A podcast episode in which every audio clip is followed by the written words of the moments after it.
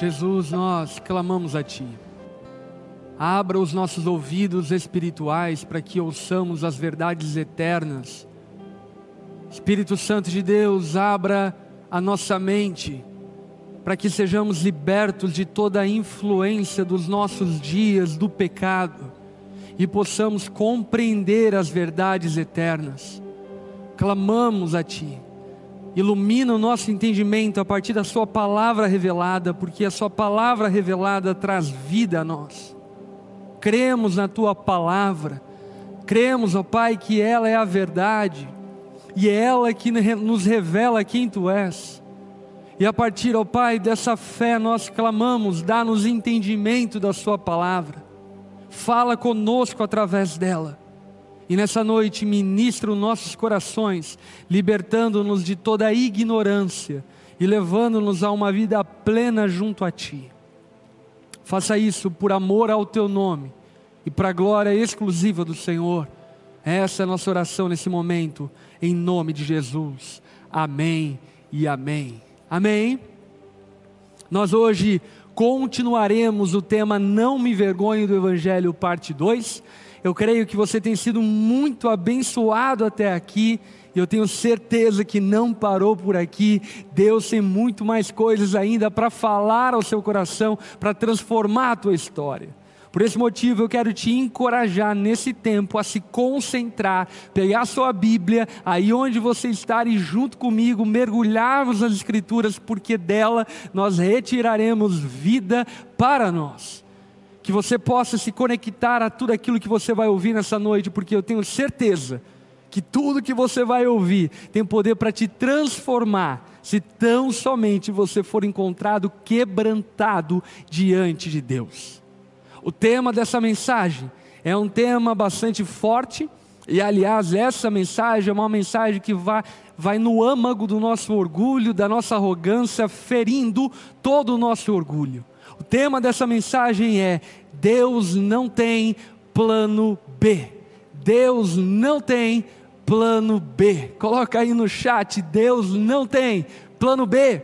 Ele não tem segundo plano, ele apenas tem um plano, e esse plano eterno a qual ele cumprirá, e são essas verdades a qual a palavra começa a revelar a nós a partir de Romanos no capítulo 9. Como você bem sabe, nessa última temporada nós estamos estudando o texto de Romanos e agora nós entramos numa nova sessão de Romanos, que é a sessão do capítulo 9, 10 e 11 de Romanos, aonde o apóstolo Paulo vai abordar um assunto muito delicado para muita gente, porque como eu falei anteriormente, fere o seu orgulho e a sua arrogância. Nesses capítulos o apóstolo Paulo vai falar acerca da soberania e da eleição divina, colocando-nos no nosso lugar e colocando a Deus no lugar que pertence a Ele. Eu diria que esses textos são a criptonita de todo arrogante, de todo orgulhoso de coração, porque aqueles que são arrogantes e orgulhosos não conseguem e não podem e não querem submeter a essa soberana vontade de Deus que é sobre tudo e sobre todos. O apóstolo Paulo, como nós falamos na semana passada, ele encerra o texto de, do capítulo 8 de Romanos, falando acerca da nossa segurança no amor de Cristo e do quanto nós estamos seguros, seguros no amor de Cristo. E supondo que talvez algumas pessoas iriam arguir, discutir, debater dizendo algo como, por exemplo, se estamos seguros no amor de Jesus, por que Israel não estava seguro? Porque Deus rejeitou a Israel. Portanto, o apóstolo Paulo, julgando que muitos concluiriam que Israel sendo rejeitada por Deus seria uma desculpa para o fato de que não estaríamos seguros no amor de Deus. Então, o apóstolo Paulo vai tratar do assunto acerca do Israel de Deus, dando-nos entendimento acerca de quem é o verdadeiro povo de Deus, de quem é o verdadeiro verdadeiro Israel de Deus. Uma pergunta surge a partir então do capítulo 8 do livro de Romanos, entrando no capítulo 9, e a pergunta que nós vamos responder nessa noite é: será que Deus falhou em suas promessas? Será que ele falhou em suas promessas em relação aos judeus? Será que ele falhou com o povo judeu, o povo da aliança, o povo que ele chamou para pertencer a ele? Será que, se, que Deus falhou? Porque de fato, se Deus tiver falhado com Israel, nós tampouco podemos contar e confiar no amor de Deus, porque não estamos seguros. Nós só estamos seguros nesse amor se Deus não falhou com Israel. E o que nós vamos perceber ao longo dessa noite é que de fato Deus não falhou com Israel. Esse é um capítulo extremamente doutrinário, teológico e confrontador, e por esse motivo eu peço a você para que você esteja de coração aberto à palavra de Deus, e eu digo de antemão, sola escritura, que a palavra de Deus possa nortear o seu entendimento nessa noite no nome de Jesus. Vamos juntos ler Romanos capítulo 9, do verso 1 em diante. Olha o que o apóstolo Paulo vai dizer no versículo 1 de Romanos 9. Digo a verdade em Cristo não minto. O apóstolo Paulo ele está fazendo uma declaração solene, dizendo que o verdadeiro povo de Deus, os verdadeiros cristãos, não mentem. E portanto ele está rogando para isso dizer que aquilo que ele vai declarar não é mentira, pelo contrário, está fundamentado na união que ele, tem, que ele tem com Cristo e portanto ele não pode mentir. Ele então vai continuar dizendo: A minha consciência o confirma no Espírito Santo. Eu tenho grande tristeza e constante angústia em meu coração, pois até eu desejaria ser amaldiçoado, anátema e separado de Cristo por amor de meus irmãos, os da minha raça. O que o apóstolo Paulo está declarando é que ele tem um amor pela nação de Israel, porque ele mesmo pertence à nação de Israel, ele mesmo é um judeu dos judeus, a tribo de Benjamim, portanto, Paulo, ele está declarando todo esse amor que ele tem por Israel e dizendo: olha, se fosse possível, ele sabe que não é, mas se fosse possível, eu entregaria a minha vida para que a nação de Israel fosse salva. Paulo bem sabia que isso não era possível, mas entretanto, isso revela uma compaixão que todo cristão tem que ter com aqueles que se perdem. A compaixão que nós devemos ter é a compaixão que é, se possível, de entregar a sua própria vida por amor àqueles que estão se perdendo. E essa declaração do apóstolo Paulo, inclusive, remonta uma declaração de Moisés, quando Deus vendo o povo adorando o bezerro de ouro, lá em Êxodo capítulo 32, no verso 31, Moisés diz o seguinte: Moisés volta-se ao Senhor e diz a ele: Que grande pecado cometeu este povo, fizeram para si deuses de ouro, mas agora eu te rogo, perdoa-lhes o pecado, senão risca-me do teu livro que escreveste.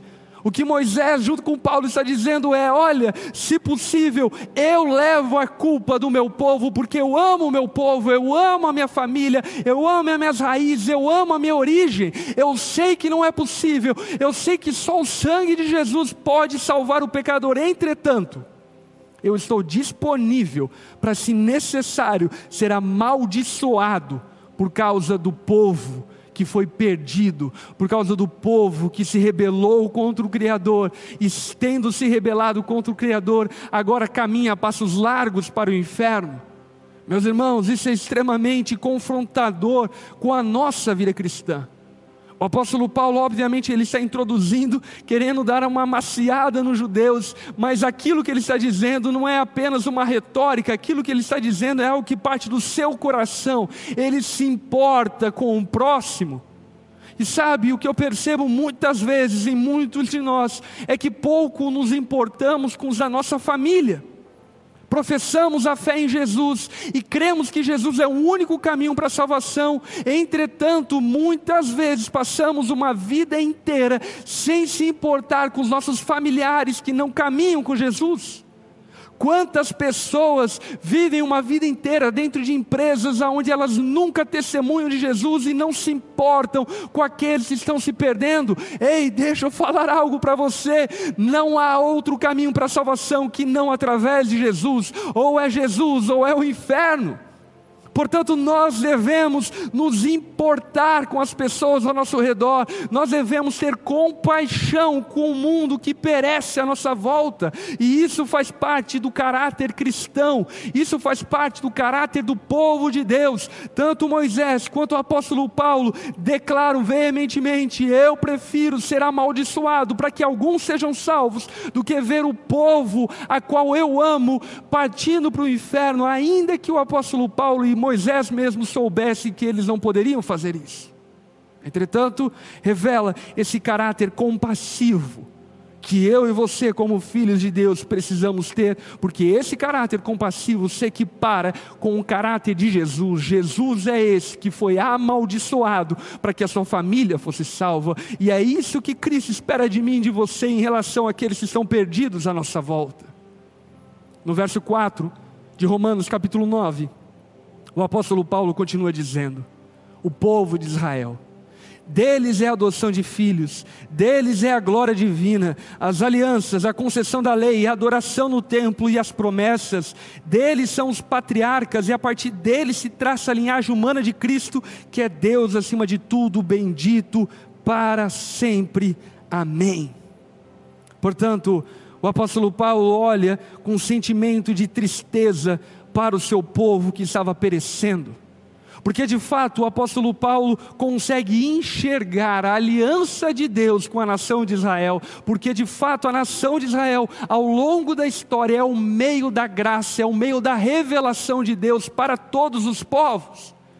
Porque é através de Israel que Deus se revela para toda a humanidade. É de Israel que é a adoção, é de Israel que é a glória, é de Israel que nasce o Messias, é desse povo a qual Paulo pertence a que todas as promessas e alianças são dadas. Portanto, Paulo ele tem um profundo sentimento de pesar, de tristeza por ver os seus patrícios, os seus compatriotas se perdendo por negar a Jesus, o Salvador dos céus e da terra. Paulo diz: Eu desejaria ser amaldiçoado e separado de Cristo por amor de meus irmãos, os da minha raça.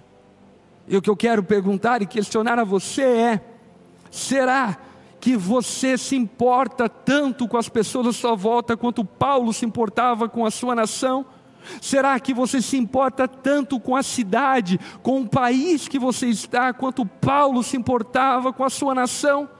Sabe, meus irmãos, não faz parte do caráter cristão ficar trancafiado na nossa casa, esperando e desejando apenas benécias e favores e bênçãos para nós, enquanto o mundo ao nosso redor se perde. Isso não faz parte do caráter de Cristo, isso não deveria fazer parte da nossa vida, isso não deveria fazer parte da igreja. A igreja de Cristo é uma igreja que se importa, a igreja de Cristo é uma igreja que tem compaixão, que se compadece com as pessoas ao seu redor, que não canta glórias pelo fato de ter sido escolhida e eleita por Deus, pelo contrário, compreende que essa escolha é pela graça de Deus, e se é pela graça de Deus, nós não merecíamos, então, portanto, devemos nos compadecer das pessoas à nossa volta. O apóstolo Paulo diz que os judeus eles tinham diversos privilégios. Eles tinham aliança eles tinham a adoção, Israel era separado para ser o povo de Deus, eles tinham a manifestação visível de Deus, ou seja, a sua glória, a sua Shekinah, eles tinham as alianças abrâmica, mosaica, davídica, eles tinham a lei, eles tinham a legislação de Deus, eles tinham as normas do culto e da adoração, eles tinham os princípios da adoração, eles tinham as promessas, as grandes promessas dadas por Deus a esse povo, inclusive do Messias que viria, é deles o patriarca os patriarcas Abraão, Isaac e Jacó, e o Messias é traçado da linhagem de Israel. Entretanto, a nação Israel falhou, quando no clímax de toda a revelação, Jesus se torna carne e vem para os seus, ou pelo menos para aqueles que supostamente se julgavam pertencer a Deus, e quando ele vem para os seus, o que a palavra diz é que os seus o rejeitam e negam a Jesus como Messias. Esse era o auge da revelação, era o teste final. E a nação de Israel falhou, eles rejeitaram ao Messias prometido, eles rejeitaram o cumprimento das profecias que se cumpriram na pessoa de Jesus. Mas sempre houve e sempre haverá um remanescente fiel ao Senhor. O que nós vamos perceber nessa noite é que, na verdade, assim como na igreja visível existe a igreja espiritual dentro dela, também na Israel visível existe a Israel de Deus, e nós, a igreja, junto com o Israel de Deus, formamos um só povo, o verdadeiro Israel espiritual. O que nós vamos perceber nessa noite é que sempre Deus manteve o seu povo seguro nele e que por mais, por mais que Israel como nação tenha falhado, a Israel espiritual nunca falhou e nunca falhará, porque Deus mesmo garante garante que essa Israel permanecerá fiel, perseverante a Ele até o final. Dito isto, eu quero dizer algo a você em comparação com o povo de Israel, como nação que nega ao Messias. Preste atenção. Nós podemos nascer na igreja, podemos crescer na igreja, casar na igreja, apresentar nossos filhos na igreja, ser enterrado na igreja e ainda assim não ser a igreja. É importante que nós entendamos que os privilégios que nos foi dado, que toda a graça que nos foi dada, elas por si só, se não forem abraçadas por fé, não são suficientes para nos salvar. É necessário que abracemos todas as promessas de Deus, é necessário que abracemos todos os privilégios de Deus, e abraçando esses privilégios, então usufruamos dessa graça derramada por Deus em nós, o seu povo. Israel nos ensina muitas lições, Israel nos ensina que quem rejeitar o Messias, quem rejeitar Jesus, será condenado. Portanto, não pense que pelo fato de você crescer na igreja, de você frequentar uma igreja, isso é suficiente para a sua salvação. Não. Se você não abraçar o Messias, se você não abraçar o Filho, você é rejeitado pelo Pai. É necessário que você abrace Jesus, é necessário que você receba Jesus como o único Senhor e Salvador dos céus e da terra. Todo aquele que negar o Filho, o Pai o negará devemos olhar para Israel e nos entristecer por nossos familiares que se perdem. Quantos irmãos, tios, primos, sobrinhos, avós, gente que caminhava conosco e que de alguma forma se desviaram do caminho do Senhor, é necessário que nos entristeçamos, nos importemos com os nossos familiares, com os nossos amigos, que de alguma forma estão longe de Cristo, afastados da comunhão de Deus. É necessário aprendermos a amar os nossos inimigos, o apóstolo Paulo, nessa altura do campeonato, era inimigo dos judeus, porque o evangelho a qual ele proclamava feria o orgulho judaico, e mesmo ferindo o orgulho judaico, e mesmo o apóstolo Paulo sendo atacado, atentado pelos fariseus, Paulo se importa e ama os seus inimigos. Meus irmãos, ame os seus inimigos, porque eles vivem em extrema ignorância, se importe com seus inimigos. Esse é o mandamento de Jesus é necessário também que sejamos gratos pelos privilégios que recebemos. Talvez você cresceu em um lar cristão, em uma família estruturada, um pai e uma mãe que te amaram durante toda a sua infância, que te levaram na igreja, que se importaram com você em todo o tempo, e talvez em nenhum momento da sua história você parou para agradecer o privilégio de desde cedo ter acesso ao Evangelho e crescer nesse ambiente de amor, de zelo, de segurança que é a igreja de Cristo. É necessário que sejamos gratos a Deus pelo privilégio de vivermos em um país, de vivermos em um lugar onde podemos ter acesso, por exemplo, à internet e usufruirmos de coisas como essas que estamos usufruindo exatamente agora. É necessário que sejamos gratos a Deus pela graça que nos foi dada, porque eu e você bem sabemos que nós não merecíamos, mas recebemos gratuitamente em Jesus. E Israel não demonstrou essa gratidão quando nega Jesus. E quando nós olhamos para Jesus negado por Israel, eu e você precisamos aprender e perceber que todo aquele que nega Jesus também será negado por Ele. Depois, de abrir esse caminho afetuoso, afetivo com os ouvintes em Roma e principalmente com aqueles que têm a liagem judaica. O apóstolo Paulo ele vai afirmar a teologia e a doutrina da aliança e da, da eleição de Deus para com o seu povo. Agora, no capítulo 9, o apóstolo Paulo vai se preocupar em responder pelo menos três perguntas. Nessa noite, nós ficaremos na primeira pergunta apenas. E as três perguntas a qual o apóstolo Paulo vai responder agora até o final do capítulo 9 é: primeiro, a promessa de Deus falhou? Segundo, Deus é injusto. E terceiro, por que Deus reclama que o seu povo negou a Jesus e não aceitaram a Jesus? Nós vamos conversar sobre essas três perguntas nas semanas seguintes, mas nessa noite vamos nos deter nessa primeira pergunta: será que a promessa de Deus falhou para com Israel? Será que Deus falhou com o seu povo, o povo escolhido dele? Será que Deus falhou em prometer e não cumprir aquilo que havia prometido? Será que eu e você estamos seguros nas promessas de Deus? Vamos então ouvir a respeito disso? Verso 6 junto comigo, por favor. Será que Deus falhou? Será que as promessas de Deus falharam? Verso 6. Não pensemos que a palavra de Deus falhou, pois nem todos os descendentes de Israel são Israel. Pois nem todos os descendentes de Israel são Israel. O apóstolo Paulo está trazendo uma verdade confrontadora para Israel. E essa verdade, traduzida para os nossos dias, ela poderia ser dita assim: nem todos aqueles que frequentam a igreja são a igreja.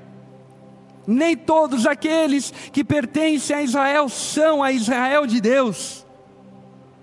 A palavra fala que se nós formos infiéis, Deus permanece fiel à Sua palavra, Deus é fiel, Ele é fiel para cumprir aquilo que prometeu. Portanto, parte do povo judeu que foi e será condenado no juízo final, não vem através de uma falha de Deus em cumprir a sua promessa. Pelo contrário, Deus permanece fiel à sua promessa, ele permanece fiel à sua palavra. A promessa de Deus não era para com a nação de Israel, a promessa de Deus era para com a Israel espiritual, era para com seu povo eterno, era com aqueles a qual pertenciam a aliança estabelecida pela fé e por meio da fé. Nós precisamos compreender que Deus não tem um plano B.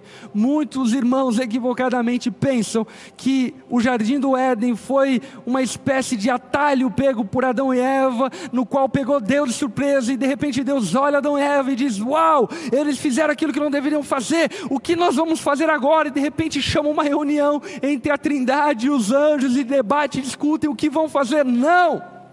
O jardim do Éden, o pecado de Adão e Eva, não pegaram Deus de surpresa. Deus não tem um plano B.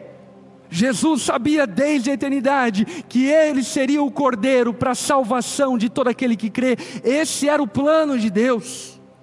Portanto, a igreja não é o plano B de Deus.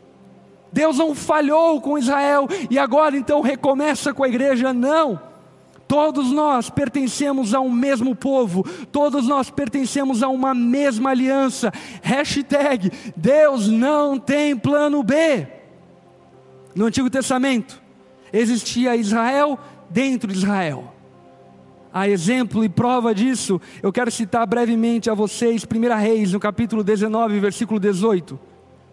Quando o profeta está desesperado porque viu muitos desistirem da sua fé e do seu amor a Deus. Agora a palavra diz o seguinte: No entanto, eu fiz sobrar sete mil em Israel, todos aqueles cujos joelhos não se inclinaram diante de Baal, e todos aqueles cuja boca não beijaram. O que a palavra está declarando é que no meio de Israel havia um Israel, havia um remanescente, havia um povo separado e escolhido no meio de Israel. E esse povo remanescente, em Israel é o mesmo povo que continua crendo no Filho, crendo no Messias, é a igreja de Cristo, a Israel espiritual, a Israel de Deus. E isso é tremendo e poderoso, porque nós observamos uma continuidade do plano de Deus e não uma paralisação e nem uma mudança de planos, pelo contrário. Os sacramentos, por exemplo, no Antigo Testamento o sábado era guardado, agora é o domingo. No Antigo Testamento era a Páscoa, agora a ceia, a circuncisão no Antigo Testamento, agora o batismo. Tudo isso evidenciando um povo separado por Deus e para Deus, preservado por Ele, no qual Deus sempre planejou salvar esse povo que não era, e nós vamos perceber isso nessa noite, que não era necessariamente da linhagem genética de Isaac ou Abraão, mas era um povo separado pela pela eleição, pelo propósito, pela soberania de Deus. Dito isto, vamos agora para os argumentos do apóstolo Paulo que defendem essa tese, essa verdade, que existe um Israel dentro de Israel, que existe uma igreja dentro da igreja, e que a Israel e a igreja dentro da igreja formam um só povo, um povo da aliança, o povo que pertence ao Senhor. Olha só o verso 7 de Romanos capítulo 9. Nem por serem descendentes de Abraão, passaram todos a ser filhos de Abraão. Pelo contrário, por meio de Isaque, a sua descendência será considerada. Noutras palavras, não são os filhos naturais que são filhos de Deus, mas os filhos da promessa é que são considerados descendência de Abraão. Pois foi assim que a promessa foi feita: no tempo devido virei novamente e Sara terá um filho. Meus irmãos, talvez você nem saiba como a salvação nos alcançou, como a graça nos alcançou, como eu e você, brasileiros, nascidos nesse tempo, fomos alcançados pela graça de Deus. E o que eu quero dizer para você é que eu e você fomos alcançados pela graça de Deus através das promessas e profecias dadas ao patriarca Abraão. Deus prometeu a Abraão que a partir dele Deus estabeleceria um povo, que a partir dele Deus estabeleceria um povo para chamar dele, um povo que seria a sua família, separado para a sua glória, aonde ele derramaria o seu amor por todos sempre. E o que eu e você vamos perceber a partir da citação do apóstolo Paulo é que os judeus pensavam que esse povo era o povo que viria da linhagem genética de Abraão, e o que Paulo está atestando, está afirmando, é que não era os da linhagem de Abraão, porque Abraão teve outros filhos, entretanto, era apenas Isaac, no qual a sua descendência seria chamada.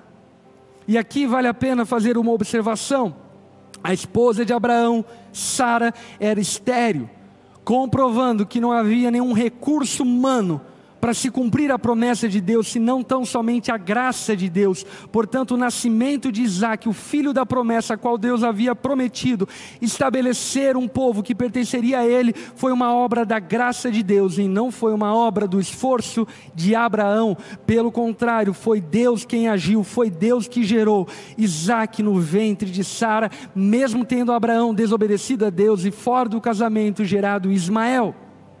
Deus escolheu Isaac em lugar dos outros filhos de Abraão. E é importante nós percebemos que Deus sempre considerou Isaac filho de Abraão e não considerava Ismael filho de Abraão. Por exemplo, quando Deus pede para que Abraão sacrifique o seu filho Isaac, Deus chega para Abraão e diz: pegue o seu filho, o seu único filho. Deus desconsidera Ismael, porque a descendência profética, a descendência pertencente ao povo de Deus, viria de Isaac e não de Ismael. Deus aceitou Isaac e rejeitou Ismael. Ou seja, nem todos os filhos de Abraão são filhos de Deus. Portanto, quem são os filhos de Abraão? O que nós vamos perceber que os filhos de Abraão são aqueles que tiveram o mesmo caráter, são aqueles que tiveram a mesma fé de Abraão. Portanto, eu e você, como diria o coro antigo, somos filhos de Abraão se nós crermos como Abraão creu. Abraão creu em Deus, depositou sua confiança em Deus e isso lhe foi acreditado como justiça, sendo assim, tornando-se filho da promessa e gerando filhos da promessa, inclusive seu filho Isaque. O apóstolo Paulo já tratou sobre esse assunto em outro momento em Romanos. Romanos capítulo 2, no verso 28. O apóstolo Paulo vai afirmar categoricamente essas verdades a qual estou falando a você. Romanos 2:28, o apóstolo Paulo diz: Não é judeu quem é apenas exteriormente, nem é circuncisão, o que é meramente exterior e física. Não, judeu é quem o é interiormente, e circuncisão é operada no coração pelo Espírito e não pela lei escrita. Para estes, o louvor não provém dos homens, mas de Deus. o que o apóstolo Paulo estava declarando em Romanos capítulo 2 e o que ele está declarando em Romanos capítulo 9 é que judeu povo de Deus, Israel de Deus, não são aqueles que vêm da linhagem humana de Abraão, mas são aqueles que vêm da mesma fé de Abraão. Portanto, todos aqueles que creem como Abraão fazem parte da família de Deus e do povo de Deus, e estes são a verdadeira Israel de Deus. Porque creem como Abraão, porque se comportam como Abraão, porque agem como Abraão porque depositam a sua esperança, a sua confiança no Deus do nosso patriarca Abraão. Portanto, aquele que crê se torna filho de Abraão. Judeu é aquele que é interiormente, e circuncisão é operada no coração pelo Espírito. Portanto, os sinais externos, ainda que seja uma manifestação visível, eles não são suficientes quando não vier acompanhado de um interior circuncidado por Deus e um interior batizado em Deus, por um interior que crê no sangue de Jesus como único caminho para a salvação. Talvez, ao ouvir esse argumento, você pense que é lógico a escolha de Deus por Isaac. Por quê? Porque Ismael, ele foi gerado fora do casamento. Ismael é fruto de uma união fora do casamento entre Abraão e a serva de Sara então Ismael nasce. Então você talvez possa pensar, ok, eu entendo, é a partir de Isaac, porque Ismael não é de fato um filho abençoado, é um filho da promessa, não é filho de Sara. Pensando nisso, o apóstolo Paulo então vai levantar um outro argumento. Esse argumento eu diria para você muito mais ofensivo ao nosso orgulho, à nossa arrogância e o nosso desejo de ter o controle de alguma coisa, que é acerca de Jacó, de Isaú e de Jacó. Olha só o verso 10 de Romanos capítulo 9, e aqui nós vamos indo para a reta final dessa noite.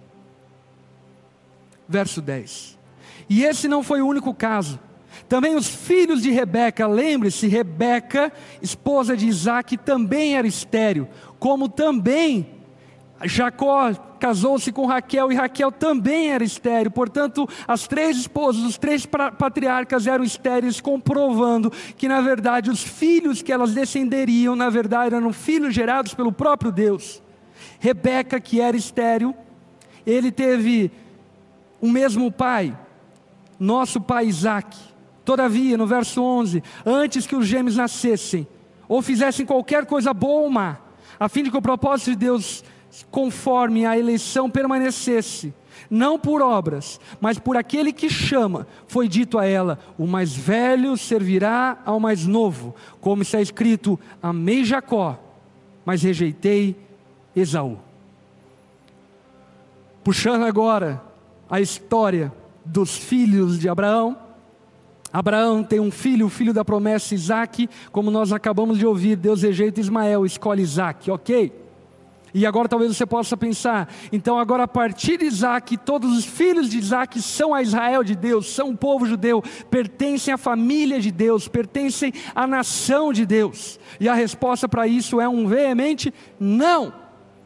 Porque o próprio Isaac gera dois filhos, e agora a coisa mais complicada, porque os dois filhos são gêmeos, nascidos no mesmo tempo, e previamente Deus os separa e os escolhe, portanto, não é aquele que nasceu mais bonito ou mais feio, aquele que acertou ou errou, ou aquele que nasceu fora ou dentro do casamento que foi escolhido, mas foi alguém escolhido previamente por Deus, mostrando-nos que a eleição de Deus não é meritória, não é mérito nosso, mas é soberania divina.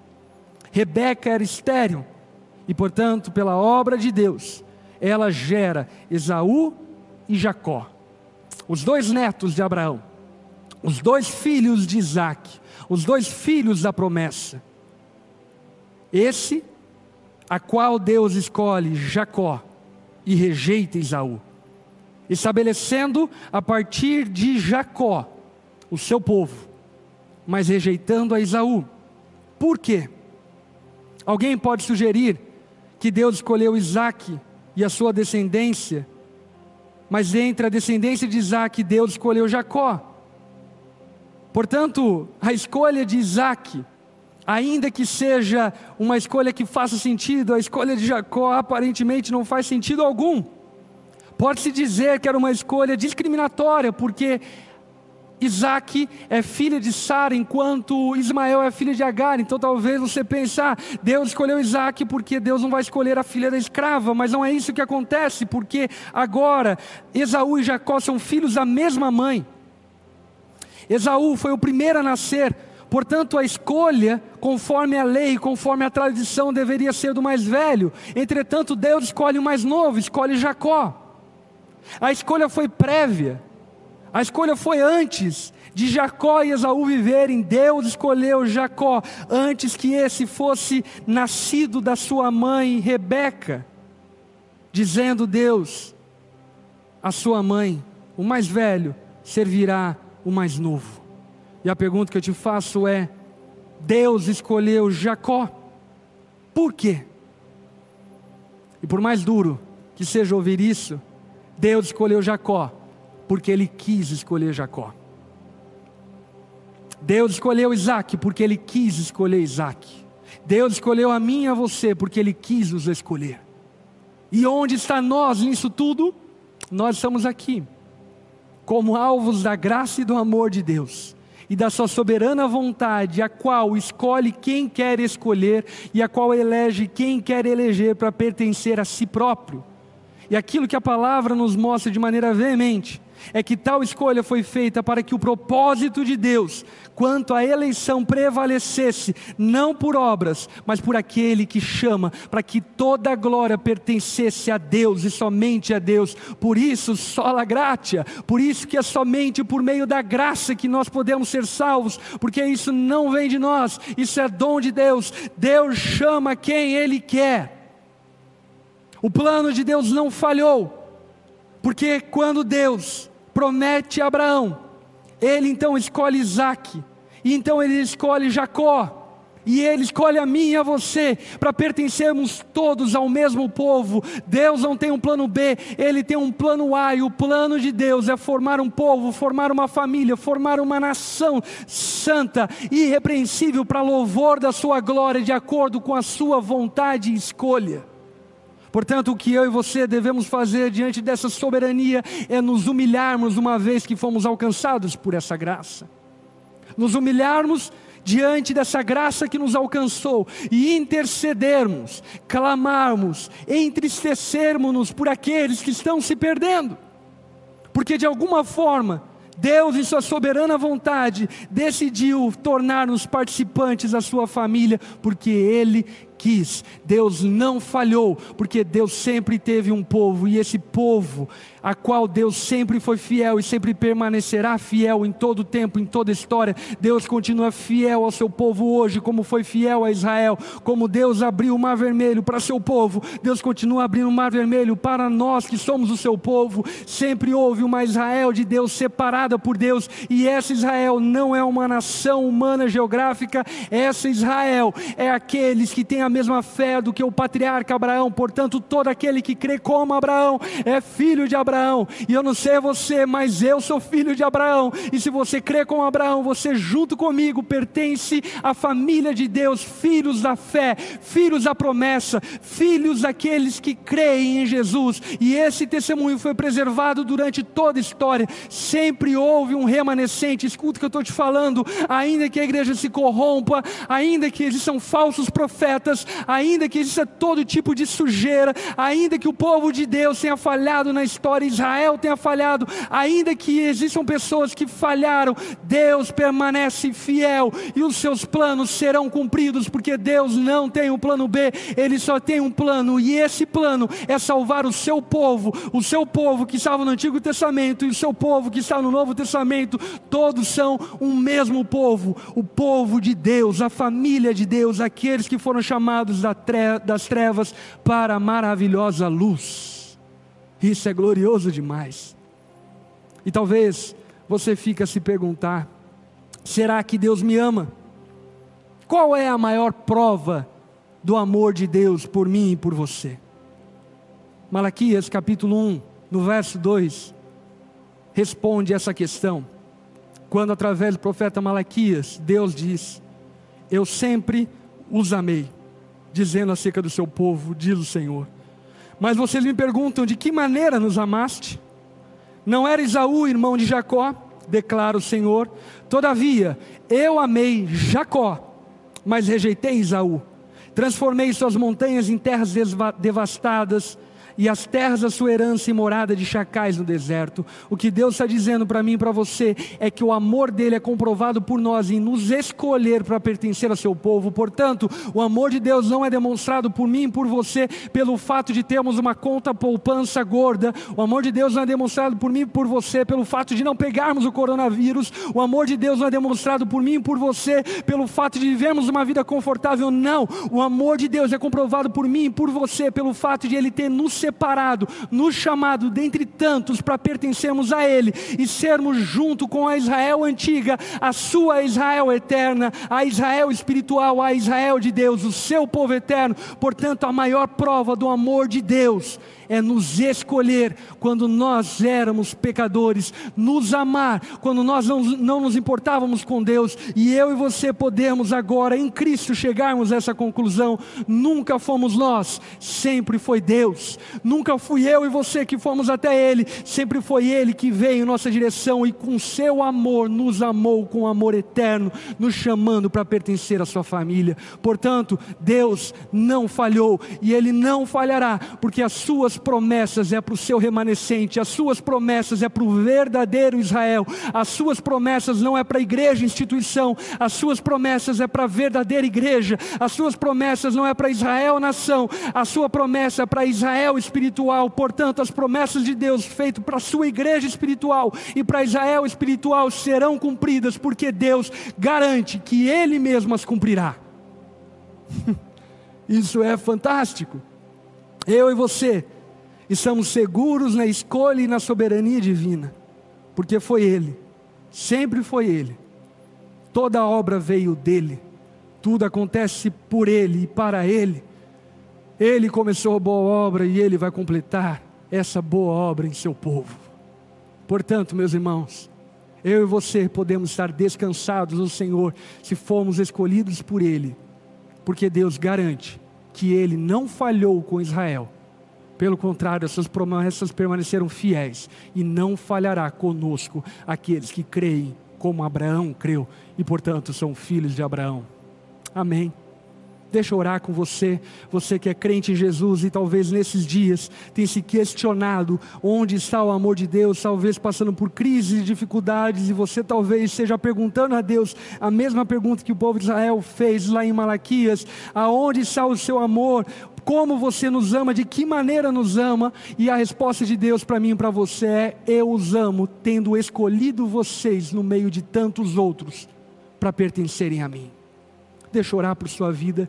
Nesse momento eu quero orar por aqueles que creem em Deus, por, aqueles que têm caminhado com o Senhor, por aqueles que pertencem ao seu povo. Vamos orar? Na sua casa, feche seus olhos e deixa eu abençoar a sua vida. Espírito Santo de Deus, nós te glorificamos, te glorificamos porque você nos atraiu, você nos chamou, nós permanecemos fiéis a Ti porque você tem nos sustentado. Nós perseveramos na caminhada, porque você tem nos dado forças para continuar. Nós somos o teu povo, o remanescente, aquele que não se dobra diante os falsos deuses. Obrigado, Jesus, pelo teu amor derramado por nós, nós que não éramos nem mesmo nação, fomos escolhidos, separados para pertencer ao seu Israel. Obrigado, Jesus, porque somos o teu povo. Obrigado, Jesus, porque o seu plano desde a eternidade era nos salvar e nos chamar para pertencermos à tua família eterna. Nós te exaltamos, Jesus, e clamamos a ti que nesses dias o Senhor possa repousar sobre o teu povo esparramado pelo mundo inteiro, trazendo a cada um de nós esperança e a convicção de que você não falhará e que as suas promessas se cumprirão, como se cumpriu no remanescente de Israel, também se cumprirá no remanescente da igreja. Nós somos o teu povo, nós somos a igreja do Senhor, nós somos a tua família, somos a tua nação, nação santa, sacerdócio real, povo exclusivo de Deus. Essa é a nossa identidade daqueles que foram chamados das trevas para a luz. nós te exaltamos, Jesus, porque não merecíamos e ainda assim o Senhor nos amou, nos separando e nos chamando de filhos. Louvado seja o Senhor. Nesse momento, eu ainda quero orar mais um pouco e orar por aqueles que não têm caminhado com Jesus. Talvez você é esse que não pertence a Jesus, mas de alguma forma dentro de você, no seu interior, parece que existe algo te chamando para pertencer a Jesus, para caminhar com Jesus, parece que algo dentro de você te atrai para a vida com Deus. Eu preciso dizer para você que eu creio que esse chamado é o chamado de Deus, chamando você para pertencer a esse povo eterno, o povo da aliança, o povo que pertence ao Deus que não falha. Se você sente esse chamado de Deus, chamando você para pertencer ao seu povo, chamando você para pertencer a essa família, essa família da fé, os filhos de Abraão, aqueles que pertencem ao Israel de Deus. Se você sente esse chamado no seu interior, aí na sua casa, onde você estiver, eu quero convidar você a fechar seus olhos. E se nessa noite você quer entregar a sua vida a Jesus e fazer uma aliança com Ele, de pertencimento a Ele, entregando sua vida por completo a Jesus. Nessa noite, onde você está, não importa o seu passado, não importa o seu futuro, não importa os seus erros, não importa os seus acertos, porque Deus não escolheu Jacó por quem ele era, Deus escolheu Jacó por quem Deus era. Deus não escolheu Isaac porque Isaac era bonito.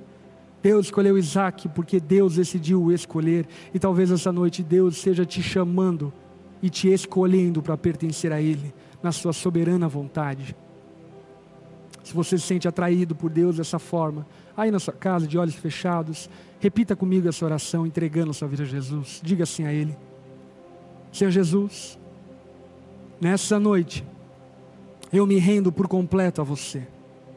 Eu entrego a minha vida a Ti, Jesus e reconheço que Tu é o Senhor, o meu Salvador. E eu reconheço que eu não posso ser salvo por mim mesmo, que essa salvação é graça Tua, decreto Teu, escolha Tua. Obrigado por me chamar para pertencer ao Teu povo, Jesus. Obrigado por me amar, mesmo eu não te amando. Eu entrego completamente a minha vida a você, Jesus, a partir de hoje.